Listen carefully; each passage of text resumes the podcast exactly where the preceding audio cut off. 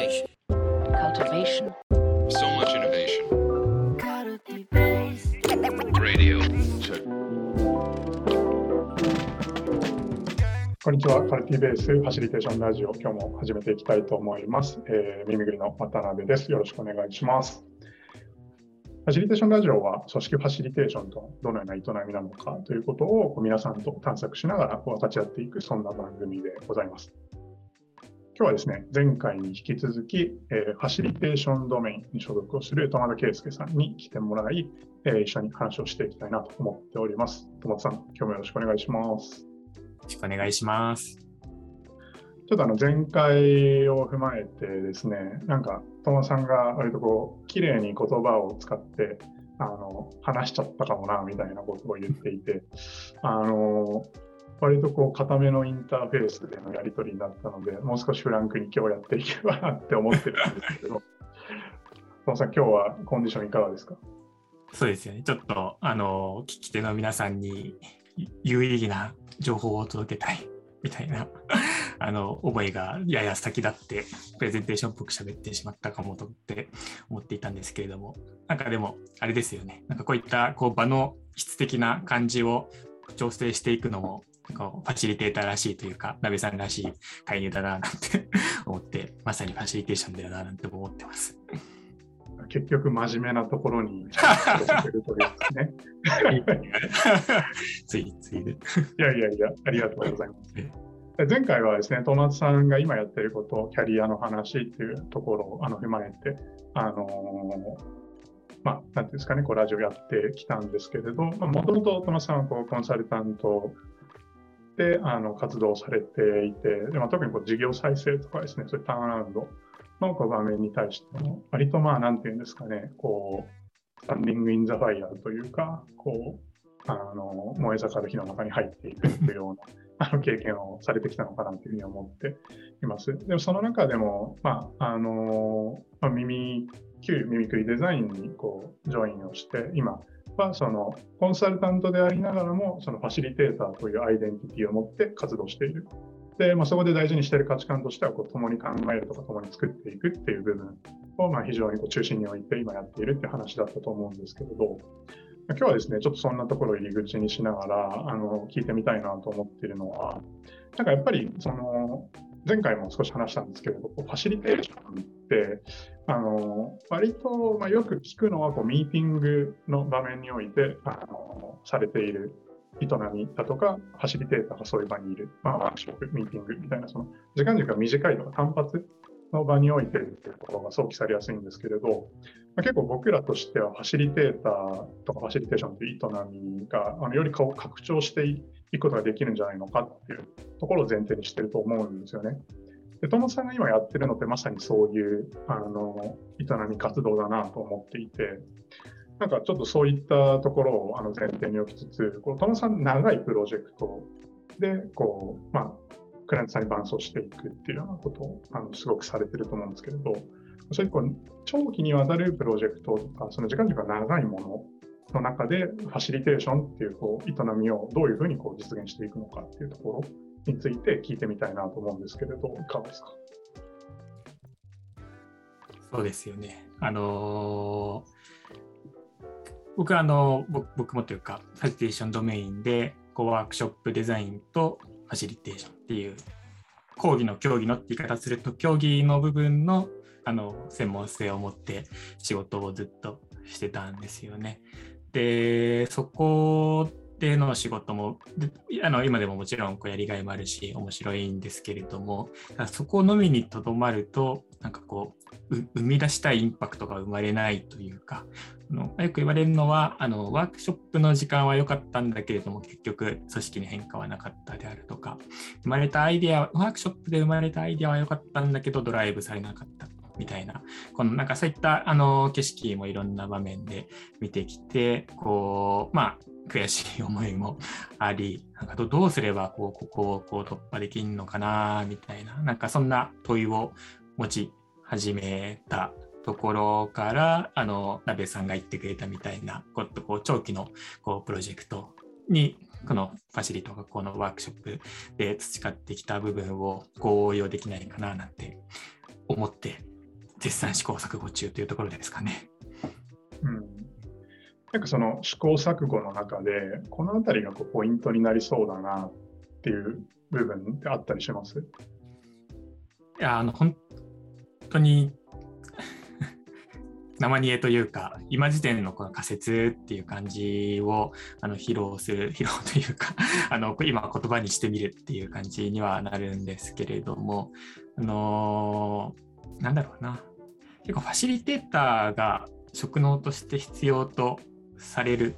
とされないっていうふうに比較したときに、こうななんで職能として必要とされるのかっていうと、おそらくこう今その場だと行き着くべき問題の解決に向かえないからだと思うんですよね。で、その行き着くべく問題の解決に至らないのはなぜか、というか、ファシリテーターが入るとなんで行き着けるのかっていうと、おそらく、あの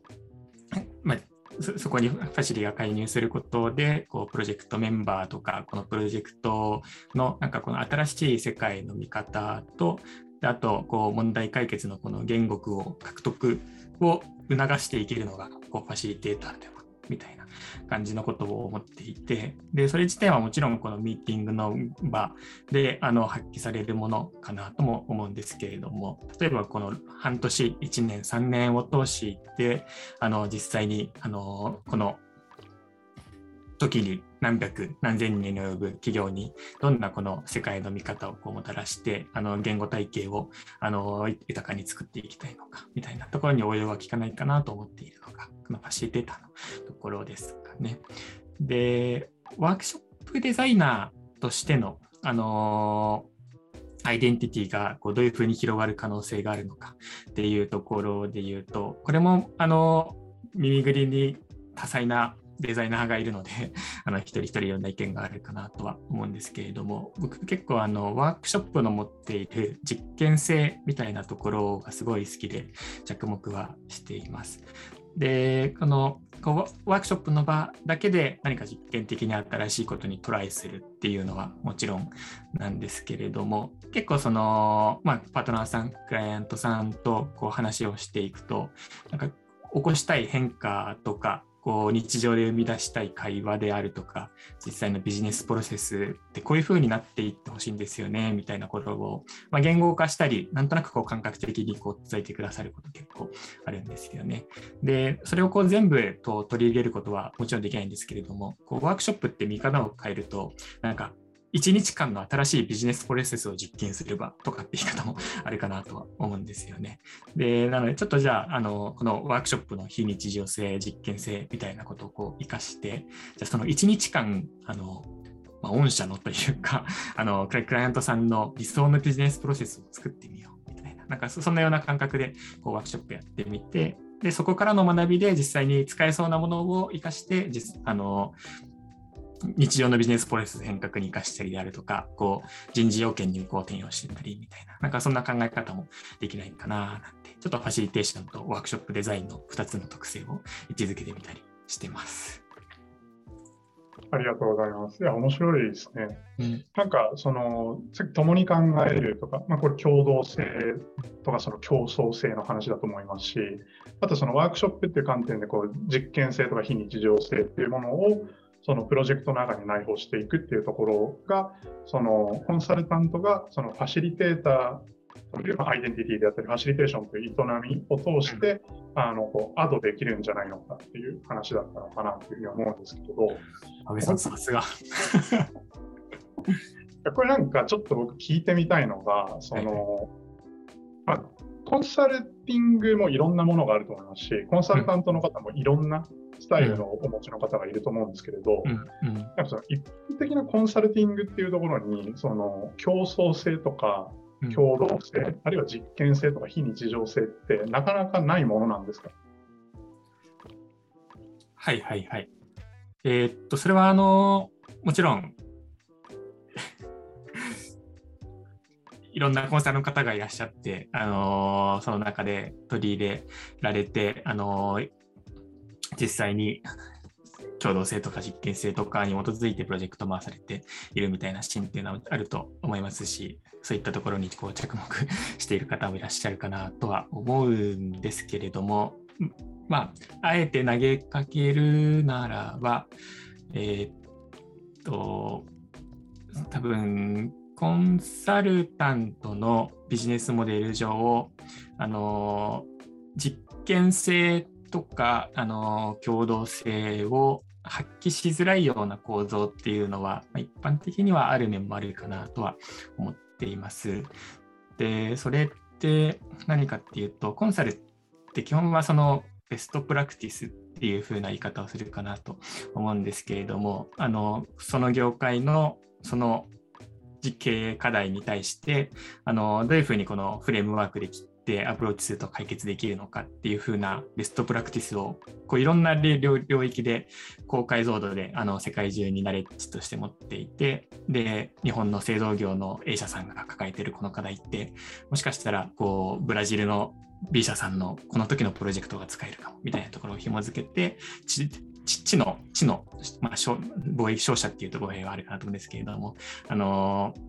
触媒者として動くみたいなところがあるかなというふうに思います。で、やっぱそこで求めてられてるのって、あのその問題と解に対して、あの先行的に知を持っているプロとしてのコンサルタント像かなとはこう思うんですよね。といったときに、あのどうしても、いや、実は、あのどうしても結構僕、耳ぐりのファシリテーションドメインの人たちって言いがちだと思うんですけれども、ぶっちゃけ自分たちでもこの問題の解き方よくわかんないんですけど、実験することができます。みたいなところからこうプロジェクトをスタートできるのはあの結構やっぱ一般的なコンサルの方で言うといやいやその問題の解き方が分かんないから高いお金払ってるんだけどって なるっていうところがある中であのファシリテーションを名乗るからこそ持てるような前提な面もあるかなとは思います。ありがとうございます。なるほど。なんかそのベストプラティベストプラクティスを、まあ、こう、なんていうんですかね、まあ、バリエーションをこう多く知っているっていうところに、その、まあ、良さがある面もあれば、まあ、そのよく言われるのは、やっぱりこう、答えがないとか、その不確実性が高い時代っていう背景がある中で、じゃあなんかやっぱり一緒にこう考えていくとか、その考えるためのプロセスそのものを一緒に作っていくみたいなところが、やっぱり重要になってくるっていうところは背景としてもしかしたらあるのかなと思っていて、やっぱりそのトマさんもコンサルティングをその、まあ、以前される中で、あのそういったそのニーズの変化だったりとかこう時代パラダイムの変化みたいなところを感じてたっていうところはあるんですかね。あそれはあるかなとは思いますね。あ当然あのそれで すごい成果を出されている方も世の中あの大勢いらっしゃるかなと思うんですけれども、やっぱどうしてもただ、あの何か答えを持っているであろうからお金を払ったんだけどっていうところからプロジェクトスタートしても行き詰まるような経験も正直あって、で、それってそもそもこの出口として答えがない課題が増えているからだろうなって、そんなふうには感じてはおります。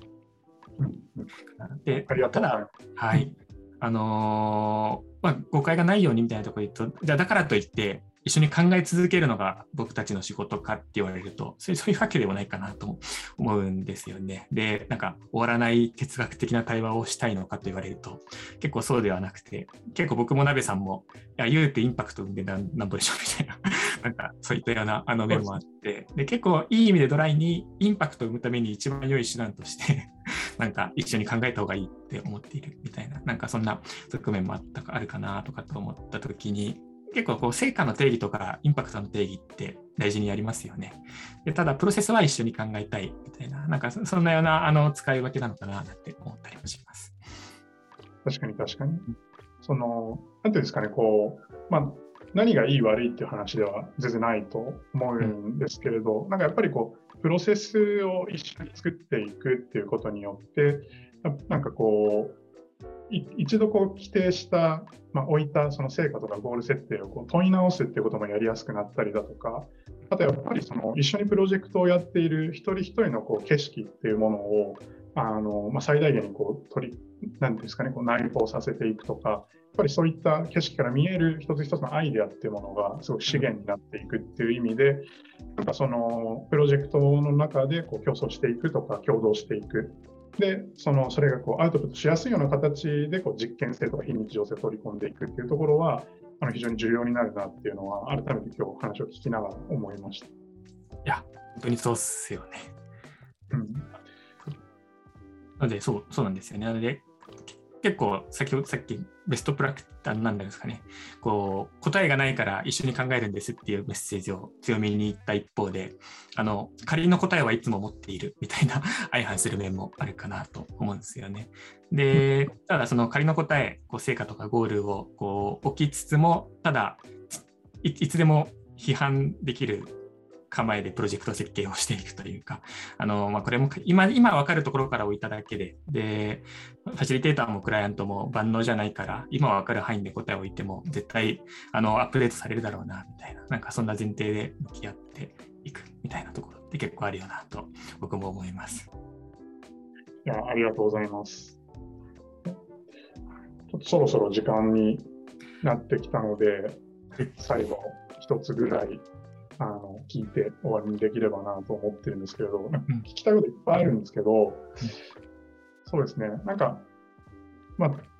聞いてみたいなと思うのは、そのまあ、そんな、まあ、現在地にいるあのトーマトさんがこう、ファシリテーターとして、まあ、これはすごく重要だなとか、大事にしたいなっていうふうに思っているものをあの聞きたいなと思っていて、でそれはさっき出たあの共に考えるとか、実験性とか非日常性っていうものがあると思うんですけれど、そのまあ、あえてちょっとこう、なんですかね、焦点を限定するのであれば、こうコンサルタントの、まあ、キャリアを持っているとか、そのコンサルタントが発揮すべきファシリテーション、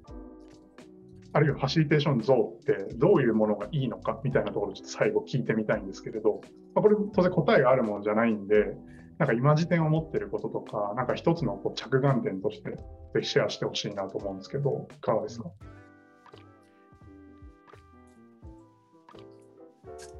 あと3時間ぐらい飲みながら語れそうな。質問ですけれども、うーん、そうですね。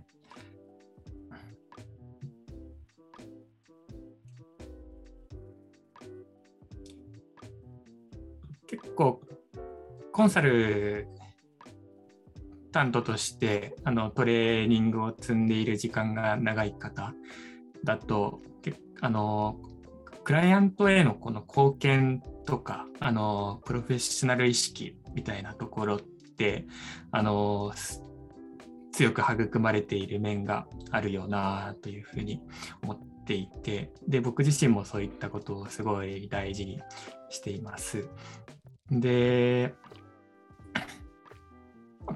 そういったものがこうあるからこそ結構問いとして持ち続けてるのってももっとよりよくクライアントに関われないのかとか、まあ、もっとより良いインパクトをクライアントにもたらせもたらすないのかっていうふうなあの問いをこう持ち続けていてでもしかしたらそのあの手段というかこう考え方としてファシリテーションっていうアイデンティティをアドオンをするとなんかそのより良いところに行けるかもというふうに思っているみたいなところがありますかね。なのであのデータプロフェッショナル職だからこそこう持たれている教師みたいなことを大事にしながらまあこうなんかこう一部手放してであのなんか採用の PR みたいになってきちゃったんだけど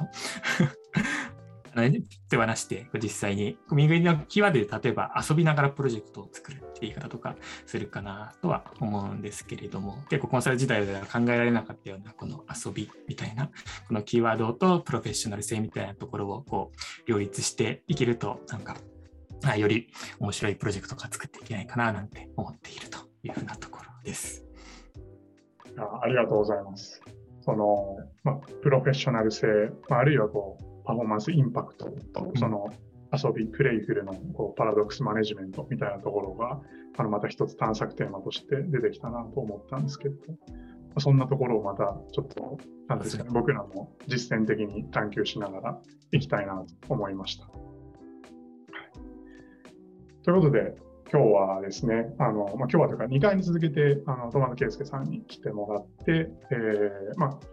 主に、なんですかね、最後はコンサルタントというアイデンティティとファシリテーションというと、ファシリテーターというアイデンティティをまあどういうふうにこう立たせているのかっていう話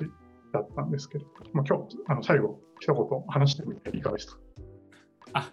今日はあの、鍋さん、パーソナリティなべさん呼んでいただいてありがとうございますっていうのと聞いていただいて今日もありがとうございます。で、話していて気づいたのは確かにこのコンサルというアイデンティティとファシリテーターというアイデンティティに揺れ動いている自分をあんま意識してなかったんですけど、本当にそこが結構あのど真ん中な問いとかあの葛藤だよなということに今日は話しながら気づけてとてもラッキーな時間でした。いやありがとうございます。僕もすごい楽しかったです。ということで、えー、ファシリテーションラジオ、トマト圭介さんの会はここで終わりにしたいと思います。どうもありがとうございました。どうもありがとうございました。